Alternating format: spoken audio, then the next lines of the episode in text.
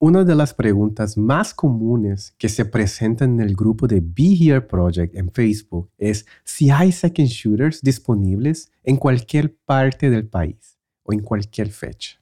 Mínimo una vez a la semana es seguro que algún fotógrafo necesitará su apoyo de un second shooter. Y lo más probable es que sea además con muy poco tiempo de anticipación. En el mundo de la fotografía y videografía de bodas, trabajar en equipo no solo es un privilegio, sino una necesidad. Largas horas de trabajo, logísticas rápidas, con poco tiempo de previsualización, toma de decisiones a la marcha, incidentes que podrían pasar en cualquier momento y además manteniendo la creatividad y el empeño por lo cual fuimos contratados. Definitivamente no es un trabajo para hacer en solitario. Se puede, Claro que sí, podemos caminar solos y llegaremos al final del día en pie, pero si vamos acompañados, llegamos más rápido y mejor.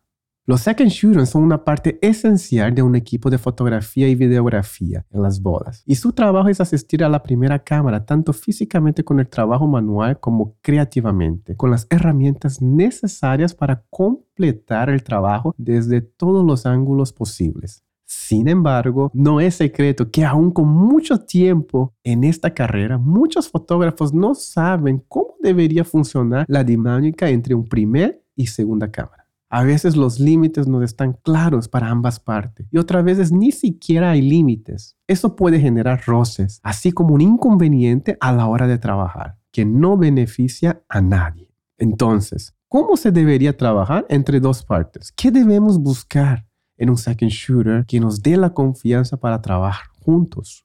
¿Y qué deberíamos buscar en primera cámara para pedirle que colaboremos en una boda y así aprender de su trabajo? Mi nombre es Tai y en el episodio de hoy de podcast de Be Here Project platicaremos sobre esa relación entre primeros y segundos shooters en una boda, nuestra experiencia siendo seconds y contratando seconds y cómo podemos generar confianza como equipo para trabajar claramente y no dejar dudas en el aire. Pero chicos, antes de empezar, quiero agradecerles por acompañarnos en un nuevo episodio de Be Here Project. El crecimiento de nuestro podcast se debe a ustedes, que lo escuchen, lo comparten y nos dejan comentarios y reviews de valor. Gracias a ustedes hemos entrado en la lista de podcasts de educación más escuchados de América Latina y en esta temporada esperamos llegar a muchos más lugares y recibir su feedback para estar en constante crecimiento. Les recuerdo que para mantenerse al día con el podcast de Be Here Project, el negocio de la creatividad, se suscriban en su plataforma favorita y nos sigan en nuestra cuenta de Instagram como arroba Be Here Project. Be Here es un espacio de crecimiento alrededor del mundo de la fotografía y una comunidad que se hace cada día más fuerte gracias a ustedes, todos los que escuchan y nos ayudan a compartir esa idea. ¿Qué tal, Oriana? ¿Cómo has estado otra vez cada semana juntos aquí en este espacio? ¿Cómo va la temporada de bodas? Hello, Tae. Muy bien. La temporada va andando. Están saliendo las bodas, se están grabando, se están fotografiando, estamos tomando vuelos, las cosas están pasando. Así que muy bien. ¿Y tú? ¿Cómo vas? Todo muy bien. Ya contando las bodas, ya quiero terminar. Pero lo que no puedo bajar en número es la cantidad de ediciones. Yo creo que muchos de fotógrafos y videógrafos este año probablemente van a pasar la Navidad editando fotos y recibiendo correos de novias que ya quieren sí. Así que prepárense para esa ola. Y si eres una novia o eres un novio que está escuchando este podcast, sean un poco más amables y entiendan. Sabemos que todo eso fue nuestra responsabilidad por aceptar todos esos trabajos, pero estamos ahí. Sí. Y pronto todo se pasará y normalizará otra vez. Y en este momento todos están aplicando la clásica de, oigan, ¿será que me pueden mandar un preview para presentar en Navidad con mi familia? La clásica. Oh, la clásica. Oye, pero si te casaste el 18 de diciembre. no, pero dos, fotos. dos fotos para mandar a mis papás. Tú la tienes fácil, Tae, porque yo en video no son dos fotos. En video es, ay, aunque sea un video de un minuto de toda la boda. Mm. Uh, bueno, ok, vamos a intentarlo, vamos a intentarlo. y no de fallecer. Pero vamos a ir directo al punto aquí, Oriana. Vamos a empezar siempre con la pregunta clave, clave, clave que todos están esperando escuchar. Oriana, tengo una pregunta para ti. No la tienes en el guion. Ajá. No está en el script, como siempre. Esa es la nueva. No está, claro que nunca voy a poner en el guion la otra vez para que no pienses. Esa es la nueva de TAE, que no me pone las cosas en el guion. A ver, cuéntame, dime. ¿Prefieres ser un second por toda tu vida, pero ganando el doble? ¿O prefieres ser first, primera cámara, ganando la mitad? Uh, hmm. ¿De dónde tú sacas estas preguntas, Tae? Ahí está. Creo que prefiero ser second. Oh, yo también. y ganar más. Oh, si yo fuera, si alguien me quiere pagar el doble y yo les puedo ser el second, les juro, les cargaré todas las maletas, no vas a cargar absolutamente nada, todas sus bodas garantizadas con excelente servicio al cliente, garantizada a una buena experiencia, así que... Todos los, planos que necesitas, todas las tomas que necesitas, desde los puntos donde los necesitas, todo tomado perfecto. Hasta tengo una cámara full frame. Y ganando el doble. No, eso, pero yo creo que ni se pregunta, yo creo que ya eso está listo. La verdad es que hay mucho muy bueno de ser second shooter, la verdad. Yo tenía muchas, muchas ganas de este episodio porque yo fui second shooter por mucho tiempo, como por unos cuatro años aprox. Y te mm. quería preguntar a ti si tú fuiste second shooter también, si todavía eres second shooter a veces o ya eres primera cámara siempre con tu marca. Siempre soy second shooter cuando va Karina, pero como Karina ya no ah. está yendo esos días, entonces tengo que hacer ese papel. Pero hay muchas cosas que quiero desarrollar, hay mucho, es un tema extenso, ¿no? Sí. Pero para empezar, Oriana, me gustaría saber, ¿todavía existe esa cuestión de first contra el second, hay cuestión de no sé la palabra, pero hay cuestión así de superioridad entre ser primero y second. ¿Tú crees que todavía hay ese estigma de ser second que tal vez genera un poco de vergüenza de que, ah, pues tal vez yo no estoy tan bueno para ser first? ¿Existe ese estigma o tú crees que a este punto ya salimos de eso como industria? Fíjate que yo creo que estigma, yo creo que ya no existe. A ver, bueno, no sé, en otras, digamos, con otras personas que yo no conozca, pero la verdad es que yo creo que más bien los, los papeles se han invertido un poco y ahorita hay mucha más gente queriendo y buscando ser second que first, porque se ha corrido la voz, básicamente, que trabajar como second es aprender súper rápido y aprender mucho mejor de la mano de los first y tener esa experiencia de primera mano, ¿no? Entonces, yo ahorita incluso veo muchísima más oferta de seconds que de first. A veces yo que trabajo en video, a veces cuando quiero conseguir un first para que me apoyen en alguna boda en la que no puedo ir yo, es mucho más difícil que conseguir seconds, ¿no? Entonces,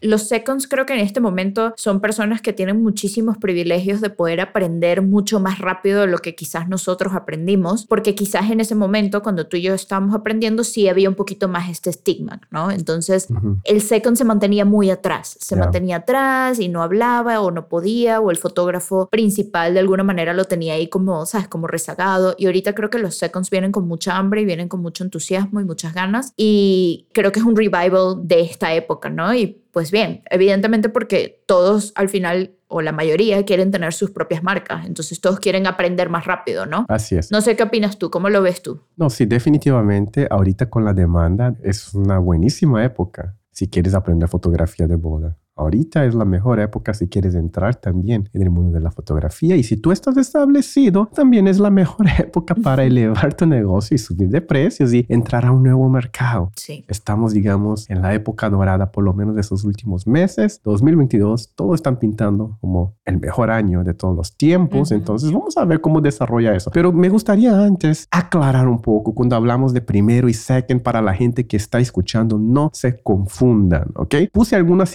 situaciones de qué sería un first y qué sería un second y cuál sería esa relación, porque ahí es quizás donde sale mucha problemática o, las cuestiones no están claras. Confusión. Para empezar, cuando tú dices second, tú estás diciendo second que va como asistente del primer fotógrafo en la misma boda. No estamos hablando de que cubra una segunda boda, ¿correcto? Ah, sí, correcto. Perfecto. Entonces, chicos, cuando estamos hablando de second en ese episodio, no estamos hablando de second que nos va a ayudar a cubrir otra boda separada, que, que está pasando mucho ahorita porque tenemos doble bodas, ¿no? Pero un second que acompaña a otro fotógrafo para cubrir la boda. Yo creo que en la cuestión de foto y video va a ser un poco diferente.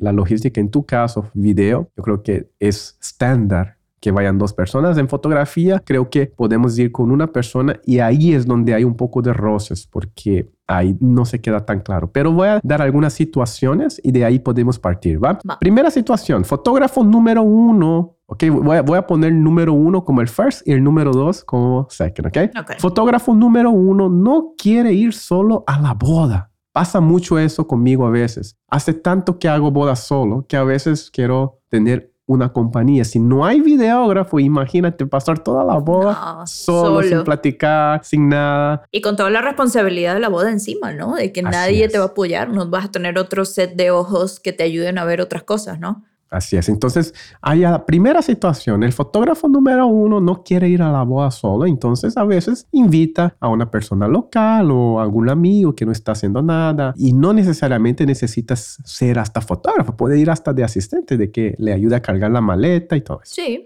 Segunda situación, el fotógrafo número uno necesita de un segundo fotógrafo pero aquí lo importante, la pareja no ha contratado dos cámaras. Es decir, el fotógrafo uno quiere hacer esa boda, pero para poder desarrollar mejor en el día, para tener mejores tomas o más tomas o un poco más de libertad, quizás quieres llevar una segunda cámara. Okay. Tercera situación, el fotógrafo número uno necesita una segunda cámara porque la pareja contrató la segunda cámara. Sí, correcto. Entonces yo creo que hay esas situaciones y basado en esas situaciones podemos platicar un poco de esa interacción entre el primero y segundo. ¿okay? Pero antes de empezar, yo creo que hay una regla de oro. Creo que casi todos los fotógrafos van a estar de acuerdo y quizás es el punto que más les molesta a los fotógrafos generalmente cuando hablamos entre la relación entre el primero y el segundo, que es, ¿cuál es la regla de oro? Que todo se molesta. E, es la mayor razón por cual primero fotógrafo se la molesta. No sé, Taje, puedo pensar en mil cosas. Sí, en mil cosas. La publicación de la foto. No, el crédito. que no diga que fue de segunda o que fue acompañada a su boda y que el segundo tome esa boda como si fuera la tuya. Ah, yo hice esa boda. Yo creo que ahí es digamos, el conflicto más común entre el primero y el segundo, ¿no? Esa cuestión de... Sí, y es, es el caso en el que más he escuchado que hay roces entre los fotógrafos que de repente trabajaron juntos en una boda y ya más nunca vuelven a trabajar juntos porque pasó esto, ¿no? Que el primero contrata al segundo como, bueno, eso, como second, y luego el second o la second publica las fotos primero es decir, antes ah, que el first. Y además las publica, etiqueta a los novios, etiqueta a los planners, etiqueta a todo el mundo que está involucrado en la boda. El big no no. No menciona, ajá, y no menciona que fue como second de este primer fotógrafo o fotógrafa que le contrató. Así es. Yo creo que esa es el más grande, sí, el drama más, grande. Así que si están escuchando, chicos, y no saben todavía cómo lidiar, chicos, pregunten al primero, oye, ¿puedo subir las fotos? Y probablemente el primero va a decir, sí, puedes subir, pero después que yo suba antes. Sí. Esa es, digamos, una regla que no hablamos, pero es porque es obvio para la mayoría que estamos en la industria, menos a los que van entrando reciente y no saben esa dinámica todavía. Entonces, así que si estás empezando, chicos, importante, den crédito al primero y no vayan subiendo fotos antes que el otro fotógrafo. Y yo creo, Tade, que esto nos lleva a un punto muy importante y es preguntarnos si es necesario firmar un contrato entre los dos fotógrafos o no. Es decir, un contrato que de el primer fotógrafo que contrata el second para que esas cosas estén muy claras desde un principio, ¿no? Yo creo que a veces muy poco se da esto de que ah, firmamos contrato entre fotógrafos, porque en realidad se firma un solo contrato y es con los novios, ¿no? O eso es lo que uno piensa. Pero en realidad yo creo que si empezáramos a tomar esta idea de crear un contrato. Tú que estás escuchando, que eres fotógrafo o fotógrafa primera cámara, yo recomendaría de verdad que empieces a desarrollar un contrato para las personas con las que trabajas, ¿no? Para que todo esté un poco más estandarizado, ¿no? Porque de repente los seconds trabajan con diferentes fotógrafos como primera cámara y cada fotógrafo tiene su manera de trabajar y de repente uno le dice, sí, puedes publicar, el otro le dice, no, no publiques, el otro le da sus tarjetas para que esta persona no use sus tarjetas propias, digamos, y use las tarjetas del primer fotógrafo y le dice, tú dame todo el material, yo lo edito. Hay otros primeros fotógrafos que le piden al second que editen ellos sus fotos y se las manden. Y así tenemos un abanico de experiencias y de trabajo, ¿no? Entonces yo creo que una de las primeras preguntas que nos estamos haciendo sobre este episodio era, ¿deberíamos firmar un contrato si vamos como second, si somos first, si estamos contratando un segundo, ¿no? Y yo creo que la respuesta es sí. Yo creo que todos deberíamos desarrollar un contrato, así sea una cosa muy sencilla de leer y de firmar, pero que estén muy claras las bases de las maneras en que se va a trabajar, ¿no? Es decir, cuántas horas vas a cubrir, cuál es el código de vestimenta, qué vas a aportar tú al equipo, digamos, qué equipo vas a llevar, si vas a llevar tu propia cámara o tus propias tarjetas o tus propios lentes o necesitas que la primera cámara te dé este tipo de cosas. Bueno, aparte de las horas de trabajo, que, cuál va a ser tu entrega, vas a entregar las tarjetas, vas a entregar el material, tú puedes editar este material, tú puedes publicar este material, qué va dentro de cada cosa, ¿no? Definitivamente. yo creo que esto ahorraría demasiados problemas y creo que vamos estandarizando entonces un poquito la industria, ¿no? Así es. Yo creo que definitivamente esa comunicación es importante y cada persona va a tener su propio approach, pero en algún punto necesitamos esa comunicación. Yo soy súper a favor de los contratos, ¿ok?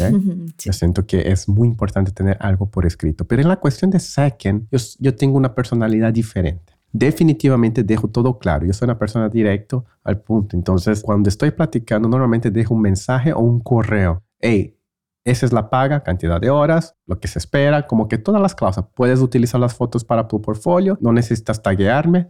A veces les doy ese, ese follow-up. No, no necesitas taguear, haz lo tuyo haz lo que quieras, tienes libertad total, porque depende mucho del contexto que tengo con el cliente. Claro. ¿Qué es lo que el cliente está esperando? Yo no baso lo que el segundo basado en lo que quiero yo. Yo veo cómo podemos mejorar la experiencia del cliente para empezar. Entonces, todo está delineado, digamos, en nuestro chat. Por lo menos dejo eso registrado. A veces lo que pasa es muchas veces hablamos así por teléfono, por así en vivo, ¿no? Y, no dejamos eso bien planteado. Entonces es importante escribir, sí, a través de un contrato sería la mejor, pero si no, déjalo escrito claro las condiciones. Sí. Perfecto. En eso estamos de acuerdo, ¿no? Yo entiendo que no siempre se tiene tiempo porque a veces vas a contratar a alguien a última hora porque lo necesitas en X ciudad o lo que sea y no se tiene tiempo de escribir un contrato. Pero yo creo que si tú como fotógrafo desarrollas un contrato, tú mínimo te estás poniendo tú las bases de cómo tú quieres trabajar así es. con estas personas y ya es algo que tienes en la cabeza. Entonces, así el otro fotógrafo no firma el contrato porque no hubo tiempo o lo que sea, ya estos son cláusulas que tú mismo como como fotógrafo principal ya tú tienes en la cabeza, porque ya las escribiste en algún momento, y simplemente le dices rápidamente a este fotógrafo, oye, mira, te voy a contratar, van a ser tantas horas y esto es más o menos lo que estoy esperando, y estas son como las cláusulas básicas, ¿no? No siempre se tiene que firmar si no quieres, pero creo que sí es importante que mínimo exista este contrato, ¿no? O sea, que tú como fotógrafo, primera cámara, tengas este contrato para que sepas qué esperar de las personas con las que trabajas. Perfecto. Y hablando de eso, entonces vamos a aclarar un poco. Quizás eso puede dar un poco más de una idea más práctica. Vamos a hablar de seconds. ¿Qué es lo que tú esperas de un second? ¿Qué sería un second perfecto para ti. Vamos a empezar contigo, Oriana, para video y después segundo conmigo. ¿Qué es lo que espero de un second? Y yo creo que quizás ahí podríamos encontrar muchas cosas en común. Ok. Ready, set, go, Oriana. yo lo que espero de un second, lo, lo primero es que sea mi apoyo durante el día, que si yo necesito hacer cosas muy básicas como cambiar la batería de la cámara y poner a cargar otra, si yo necesito, por ejemplo, montar, yo que uso Ronin, si necesito montar el Ronin rápidamente, que mi second me ayude, si necesito sacar el drone para hacer algunas tomas, que el, que el second sepa sacarlo y ponerlo en el piso mínimo para que yo lo pueda subir, cosas así para poder hacer el día mucho más fluido. Primero, entonces, ayudar en tu logística. Eh, en la cuestión de equipo, ¿no? Preparar tu equipo. Exacto. Perfecto. Lo segundo que espero de mi second es que sea una persona que esté dispuesta a escuchar qué necesito yo de X situación para la boda. Hay seconds que pues son muy entusiastas y tienen sus propias ideas y quieren hacer sus propias cosas, pero al final del día pues yo que voy representando una marca, yo necesito hacer ciertas cosas como los novios están esperando que se haga bajo mi marca, ¿no? Entonces, yo necesito que un second sepa escuchar qué es lo que yo necesito para X situación. A mí me gusta mucho cuando un second se me acerca y me pregunta, oye, para este momento, ¿cómo quieres que yo me setee? ¿Qué prefieres? Y yo le digo, oye, pues me gustaría que tengas un plano fijo y que hagas esto, esto y esto. Y esta persona me dé también como feedback y me dé ideas. En ese momento, cuando me da ideas, yo le digo, ah, sí, perfecto, me parece muy bien. O no, de plano no hagas eso y quédate de esta manera. Entonces, una persona que esté dispuesta a escuchar y que esté dispuesta a trabajar conmigo a la manera en que se trabaja en mi marca. Esto no quiere decir, esto no quiere decir que sea alguien que no dé ideas. Obviamente puede dar ideas, pero que esté claro o clara que está trabajando para otra marca y que esa marca tiene indicaciones, ¿no? Perfecto. Ajá. Lo otro que espero es que sea alguien que tenga aunque sea un equipo básico de trabajo. Equipo básico, llámese cámara, lente, estabilización. Eso para mí es básico. Así sea una cámara, obviamente, con un solo lente y un monopié ya con eso a mí me sirve, ya yo sé qué esperar de esa persona y que me lo diga, que me diga cuando se contrate a esta persona, que me diga, oye, yo tengo esta cámara con este lente y esta estabilización. Y yo le digo, ah, bueno, perfecto, ya yo entonces hago en mi cabeza el setting de trabajo de ese día. Y yo pienso, bueno, si esta persona solo tiene un monopié, yo necesito poner otro tipo de estabilización, otro tipo de lentes, etcétera, ¿no? Entonces, creo que eso es muy importante. Si quiere trabajar conmigo una persona que no tiene equipos, pues complica un poco la situación porque ahí yo necesitaría rentar equipos aparte para poder trabajar con esta persona. Entonces, que sea ágil, que sea accesible y que tenga las herramientas que se necesitan, ¿no? Perfecto. Y luego, pues creo que necesito que esta persona sepa cómo funciona una boda. y creo que esto puede sonar muy básico, pero a veces es importante porque a veces hay personas que están entrando nuevas al negocio, ¿no? Mm. O a este mundo en general y no saben cómo se come esto, no saben cómo, cómo hacer nada ni en qué orden vienen las cosas, ¿no? Entonces, yo sinceramente no quiero perder tiempo del día de trabajo explicándole a la persona qué es lo que va a pasar en la boda en general, cuando me gustaría que más bien ese tiempo se implemente en armar la próxima escena o montar el sonido o cosas así. Entonces, oh, esto es un tema en video, ¿no? El sonido. Es un tema importante en video. Obviamente esto es algo que no vas a tocar tú en fotografía, pero yo sí necesito que la persona que venga conmigo de Second sepa montar un sonido básico en momentos importantes, como speeches, ceremonia, valses, etcétera, ¿no? Yo sé que hay muchos equipos de audio diferentes que funcionan de manera diferente, pero la verdad sí necesitaría que sea una persona que mínimo esté familiarizada con los equipos básicos que usan todos los videógrafos para poder confiar en esa persona que va a montar el sonido y que lo va a montar decentemente. Esas son como mis claves, yo creo. No quieres nada, bueno, acabas de aumentar el precio del second es mucha responsabilidad y muchas cosas. Y entiendo eso, pero vamos a hablar después de ese punto. Vamos a entrar a ese punto porque también es un poco de roce. Para mí, el segundo fotógrafo perfecto, ya lo tengo, de hecho, me acompaña mucho a las bodas y entendemos mucho esa visión, ¿no? Obviamente, con Karina es obvio esa, esa interacción, pero tengo un fotógrafo que se llama Wilson también que me ayuda mucho. Y básicamente mi fotógrafo, mi segundo fotógrafo perfecto es alguien que yo pueda confiar en las tomas que no voy a poder hacer.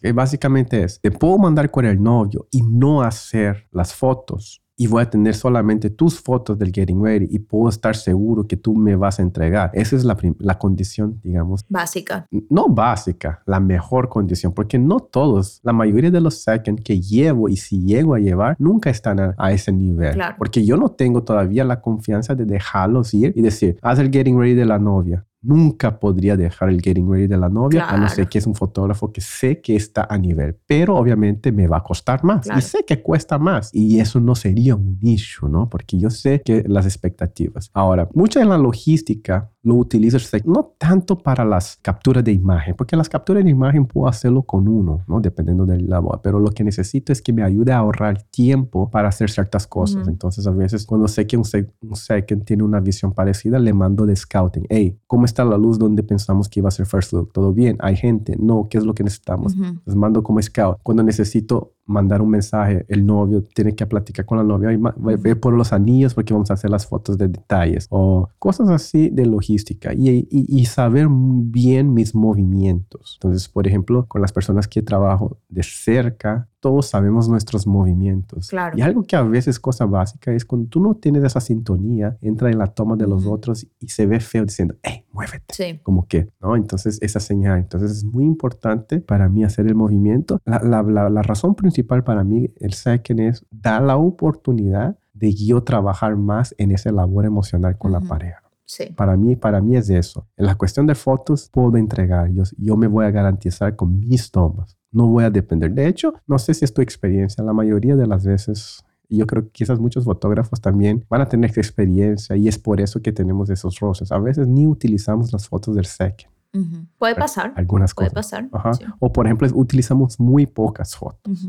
A no ser que es un ángulo diferente. O a no ser que es súper buen fotógrafo. Pero mi experiencia con Second es que no utilizo tanto. Sí. Cosa básica. Entonces, más o menos esa es mi modo de pensar. Second, obviamente muchas veces llevo Second. No tanto para que fuerce que haga foto. Más bien, eh, muchas veces que he llevado Second fue más en un plan de compartir ese momento y, y también abrir un poco ese espacio. Por eso, a los Second que trabajan conmigo, yo les digo, la única condición importante, regla básica, si vas a subir una foto, taguéame, dile que fuiste conmigo, que es mi boa. Y una vez, y después de eso ya ni, ni necesitas taguearme. Sí. Hay veces que ni subo las fotos de la pareja y me pregunta, oye, Tai, ¿vas a subir la foto de la pareja? Que pues, ah, no, al final ni voy a subir nada, pues sube tú. Claro. en Instagram. Entonces, soy, no soy tan celoso con eso. A Sí. veces siento que algunos son muy celosos que no puedes contactar a la pareja, no puedes eh, acercar, no puedes hablar con nadie, tú tienes que quedar ahí calladito en tu rinconcito. Yo, yo doy un poco de libertad para que se muevan un poco. Y las personas que trabajan contigo están de acuerdo con eso, pues. Están de acuerdo, están de acuerdo. Y una cosa, y probablemente la persona va a poder confirmar, tuve un second por mucho tiempo, probablemente hizo unas 15 bodas conmigo. Y era un plan de ir de second. Muchas veces, eso pasó cuando la Cari estaba embarazada. Ok. Entonces, muchas veces teníamos un, teníamos que con dos fotógrafos y todo eso, y me ayudó mucho en las bodas, pero definitivamente podía estar en una posición de decir, hey, es Destination, te pago todos tus viáticos y ya, Ujú. ¿no? Entonces, pero en eso soy muy, muy quizás cerrado. Ok. Yo siento que yo soy de las personas que pienso que si tú estás en una posición arriba, un poco mejor que el segundo, tú tienes que entender un poco más. Tienes que ser un poco, digamos, un poco más fair. Déjalo un poco. Ujú. Estás en una posición, digamos, de quizás, un- entre comillas, no que tengas el poder sobre esa persona, pero estás quizás en una posición de quizás un poco más de privilegio y todo eso. Claro. Entonces, algo importante, chicos, y eso muy importante. Si la pareja te pagó o esperas un second, tienes que esperar y llevar a alguien que sea de su nivel o lo que, la, o lo que entregue la expectativa de la pareja, porque si no, tú vendiste un producto falso a Claro. la pareja. Tú vendiste dos fotógrafos cuando realmente necesitaba uno y lo hiciste upsell. Y para aprovechar, no vas a pagar nada al segundo fotógrafo con la excusa, ah, vas a hacer tu portfolio Sí. y vas a agarrar el dinero del segundo fotógrafo. Y quizás ese es un tema que no platicamos mucho, pero va a tocar fibras sensibles porque va a haber muchas situaciones y va a haber roces con el segundo. Y quizás el segundo se va a sentir, oye, tú andas cobrando del second y no estás pagando nada y esperas que yo pague hasta mis viáticos. No, yo creo que eso es una locura. A ver, o sea, no sé en qué situación esto pudiera ser real que pase, que tú como second no te paguen y que tú tengas que pagar tus viáticos. O sea, creo que, digo, no sé si existe eso, pero yo creo que todo recae en también qué vendiste tú como primera cámara, o sea, qué vendiste tú de, de, de tu marca, ¿no? Si vendiste un paquete, digamos, en el que incluyes un second y incluyes los viáticos para este second, pues yo creo que lo legal y lo más básico y,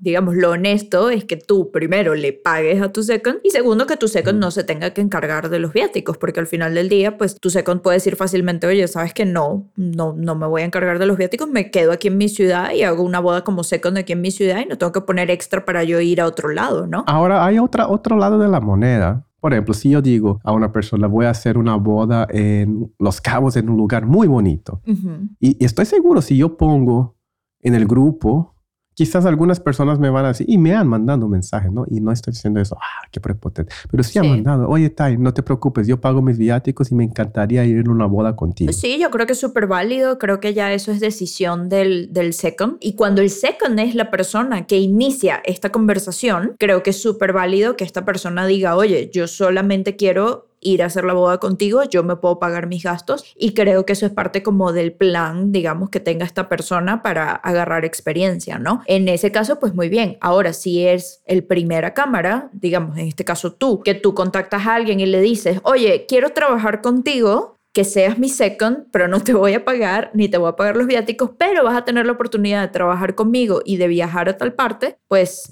ahí sí me parece un poquito shady, la verdad, porque tú le estás diciendo a esa persona que tú quieres trabajar con esa persona, pero no le vas a pagar. Entonces, realmente, ¿qué es lo que quieres de su trabajo, no? O sea, ¿qué es lo que estás buscando, no? Porque puedo pensar así, eh, Oriana, ¿sabes qué? Tú puedes venir conmigo, yo sé que te voy a dar un buen portfolio, pero eh, vas a aprender mucho.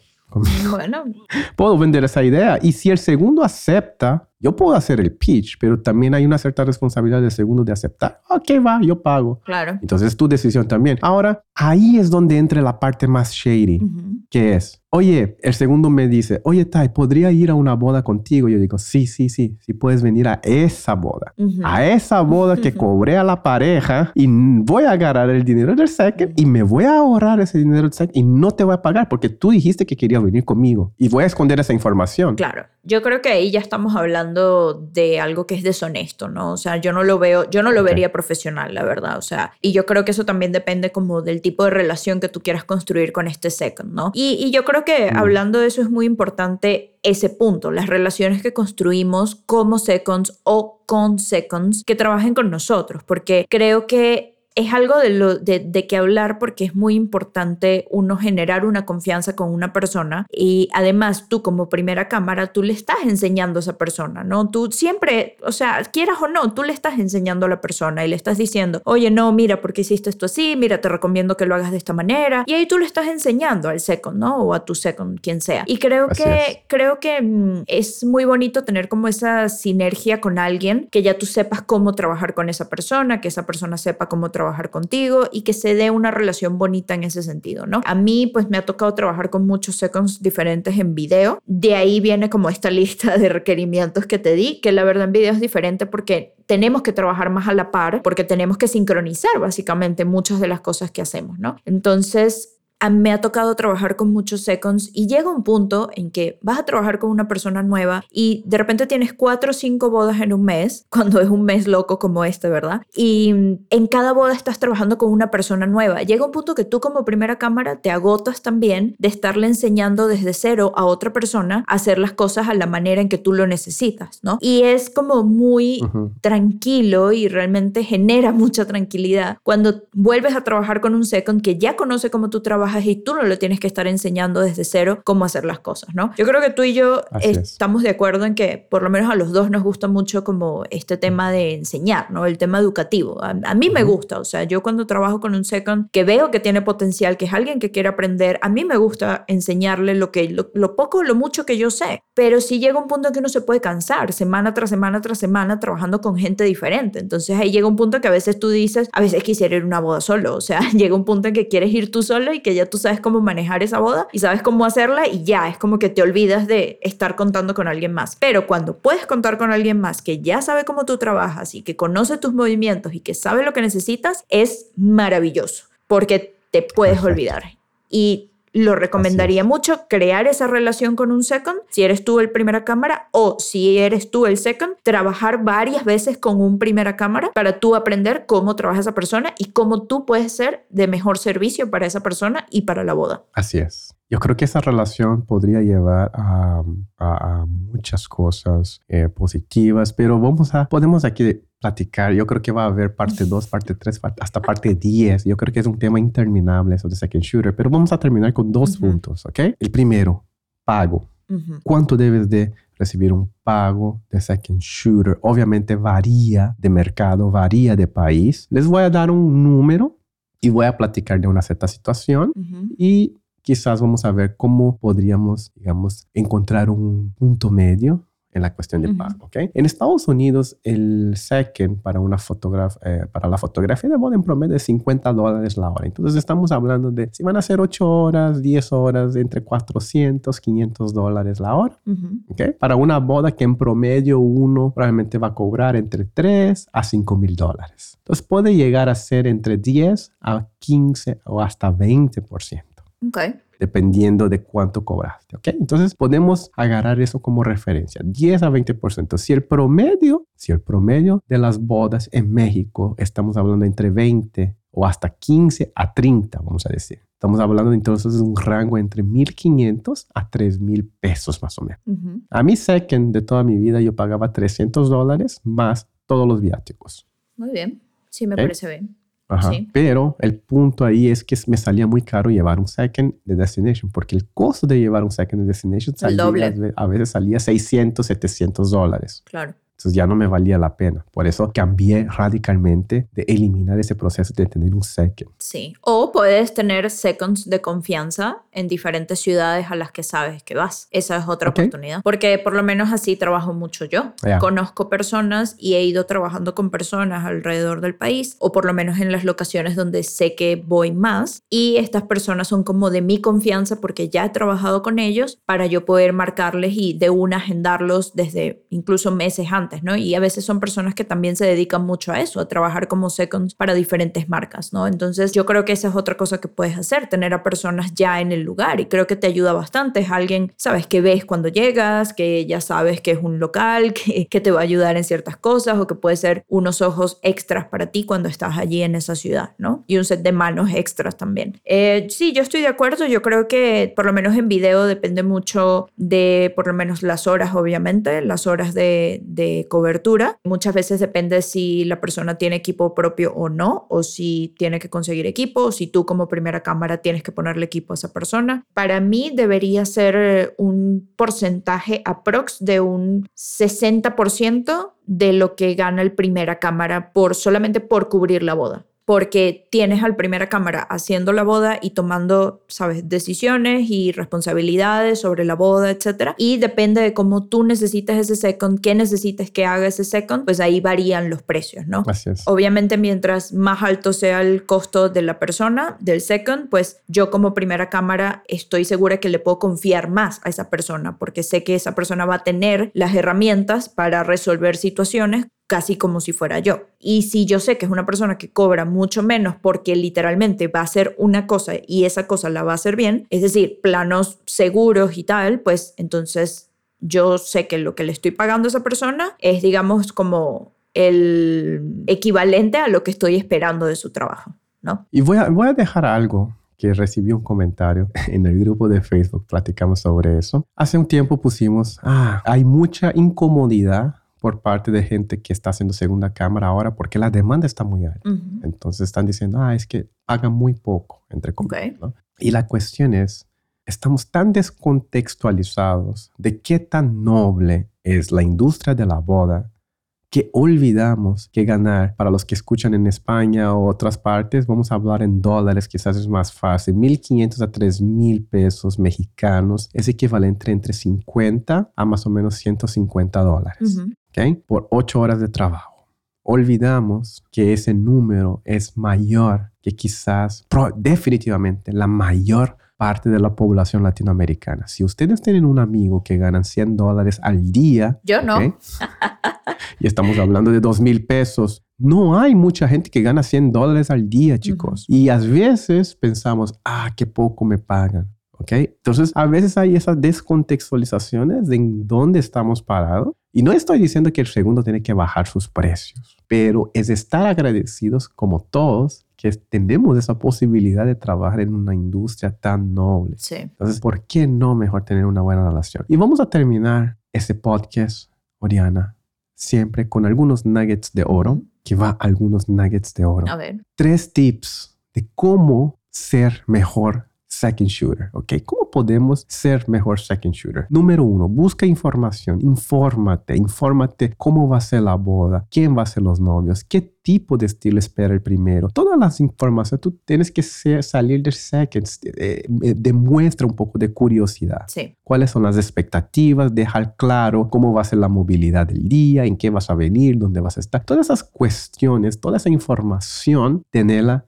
preparada. Punto número uno. Número dos, ser profesional, como dijo Oriana, tener las pilas, tener los lentes, tener el equipo básico, ¿no? También preguntar, cómo es la vestimenta, llegar Mm, presentable. Súper importante. Hace poco mi videógrafo dijo que mandó un videógrafo a una boda y ese videógrafo traía los tenis rotos y sucios. Y por eso empecé a enfocar hace poco que por lo menos vayan limpios a la boda. Sí. ¿ok? Parece cosas de sentido común, pero existe gente que todavía va a la boda con sus tenis sucios que usan todos los días, no limpian antes de ir, van con la ropa toda arrugada. Sí. ¿Y qué crees que pasó? Y no era ni una boda high-end.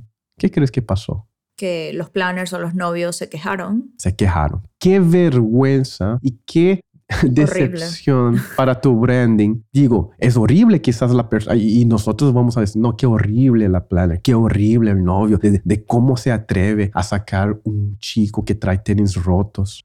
Pobrecito. No, para mí qué horrible eh, haber pasado por eso. O sea, que me lo digan a mí o se lo digan a alguien de mi equipo. Eso siempre es muy incómodo y es, es muy complicado. Ojo, hay algunos planners y novios también que sí son, que sobreexigen una vestimenta que no siempre es la adecuada, pero hablemos de cosas básicas, hablemos de ir limpio, de ir peinado, de ir, digamos, vestido bien, decente, ¿no? Yo creo que sería como lo básico. Perfecto. Y número tres, cómo ser un mejor, es busca una perspectiva diferente. Busca, si estás haciendo fotos o videos, usa un otro lente, otro ángulo, para que el primero fotógrafo tenga más opciones o diferentes movimientos, ¿no? Entonces, siempre es apoyar el primero, pero también si es que vas a capturar algo, que sea, ¿no? De una diferente perspectiva. ¿Sabe algo que no hice, Oriana? ¿Qué? No dejé aquí los huevos de gallina del podcast del día de hoy, pero voy a pensar aquí de última hora. Creo que mucha gente va a estar escuchando. Acabo de darle una mentoría a Israel, que era videógrafo, Ujú. de hecho, y fue el primero que ganó la misión Ah, la misión del mensaje secreto, ¿no? de mensaje secreto, chicos. Como saben, voy a dejar aquí algunas cosas, algunas misiones y las primeras personas que cumplan con eso, vamos a poder, digamos, les voy a ofrecer una mentoría one-to-one, muy cotizada. No Vamos estoy chicos, dando. escuchen, anoten, tra- anoten ya mismo. A Anoten ver, a ver. aquí. Mira, chicos, la vez pasada dieron share del flyer, pero dieron con print screen. Mm. Necesito que den el share desde el post, ¿ok? Si no dan share desde el post, no les voy a contar esa vez. La última vez como que le dejé pasar. Le voy a lanzar, ¿ok? Listos, chicos. Listos. ¿Mm? Tae, tae, tae, tae. Listos, listos. Vamos a ver, aquí va. Van a tener que dar el share, ¿ok? Ujú. del... Es que estoy aquí de última. Van a tener que dar el share de un video que está en mi feed. Ok.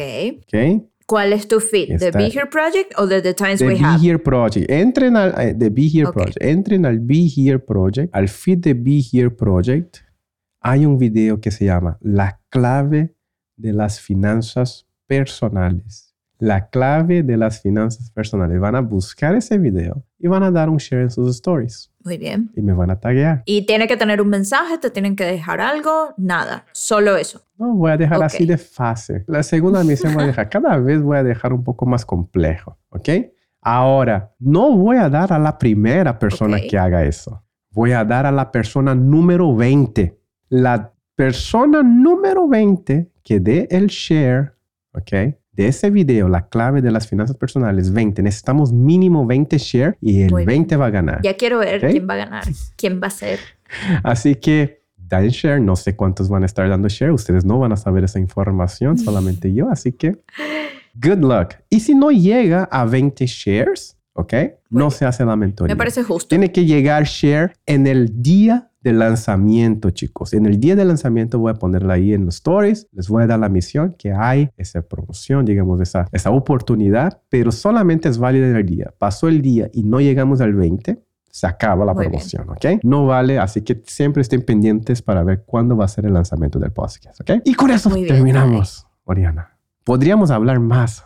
Siempre, siempre. ¿En cuánto cotizas una, una hora de mentoría tú normalmente? Una hora de mentoría vale 50 mil ah, dólares. muy bien. Entonces ya saben los chicos. No, toda, to- todavía, todavía no he precificado. Pero es valioso. sí, es una hora de tu tiempo. Más o menos 300 dólares yo pondría como valor en efectivo. Pero el valor que tú vas a agarrar porque lo que voy a hacer en las mentorías que estoy haciendo de una hora es básicamente una especie de cambio, mantenimiento de un coche, por ejemplo. Todos los coches necesitan un mantenimiento anual, cambio de aceite, eh, ver que los filtros están bien, ver que todo está funcionando, tus llantas. Es básicamente lo que hago en esas mentorías de una hora. Voy a ver tu business y voy a ver, necesitas un cambio de aceite, necesitas mejorar tus llantas, necesitas limpiar. No digas más, no digas más, que, la gente sepa que esto es valioso valioso.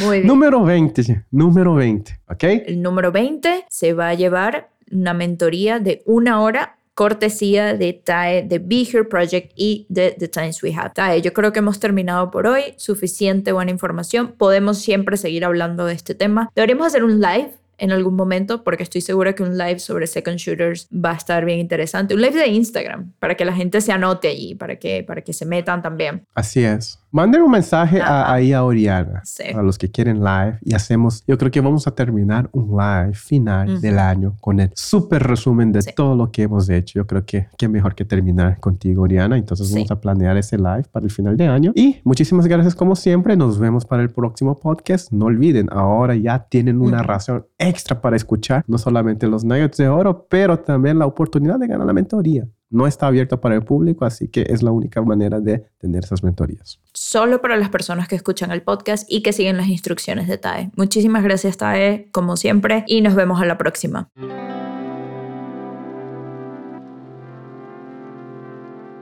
Chicos, de nuevo muchas gracias por escuchar. Espero que esta conversación les ayude en su búsqueda de trabajar mejor en equipo y encontrar a las personas adecuadas que los acompañen en el camino así como también ustedes saber cómo trabajar con los demás cuando la meta principal es aprender y conocer de las experiencias de otros.